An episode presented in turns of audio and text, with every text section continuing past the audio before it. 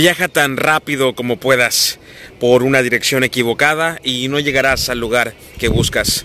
Vanas son todas las cosas fuera de Jesús, nuestro Señor. ¿Has visitado al doctor ceremonia? Él es en este momento el doctor de moda. ¿Te ha dicho que debes de cuidar de formas y reglas? ¿Te ha recetado tantas oraciones y tantos cultos? Ah, muchos van a él y perseveran en un ciclo de ceremonias religiosas, pero estas no traen alivio duradero a la conciencia. ¿Has probado con el doctor moralidad? Él tiene una amplia clientela y es un buen médico judío viejo. Sé bueno en el carácter exterior, dice él, y esto trabajará en el interior y limpiará el corazón.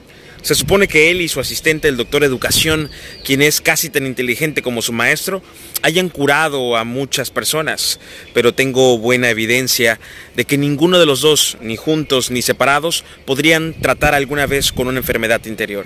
Hagas lo que hagas, tus propios esfuerzos no detendrán la herida de un corazón sangrante.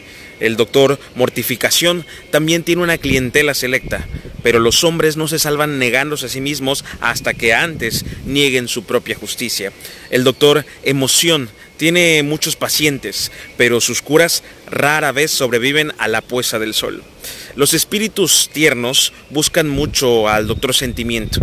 Estos tratan de sentir pena y remordimiento, pero de hecho la manera de curarse no está en este distrito hágase todo lo que se pueda hacer fuera de nuestro bendito Señor Jesucristo y el alma enferma no mejorará en absolutamente nada.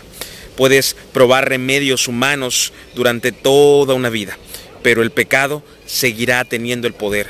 La culpa seguirá aferrada a la conciencia y el corazón permanecerá tan duro como siempre. Solo Jesús es el remedio para el alma.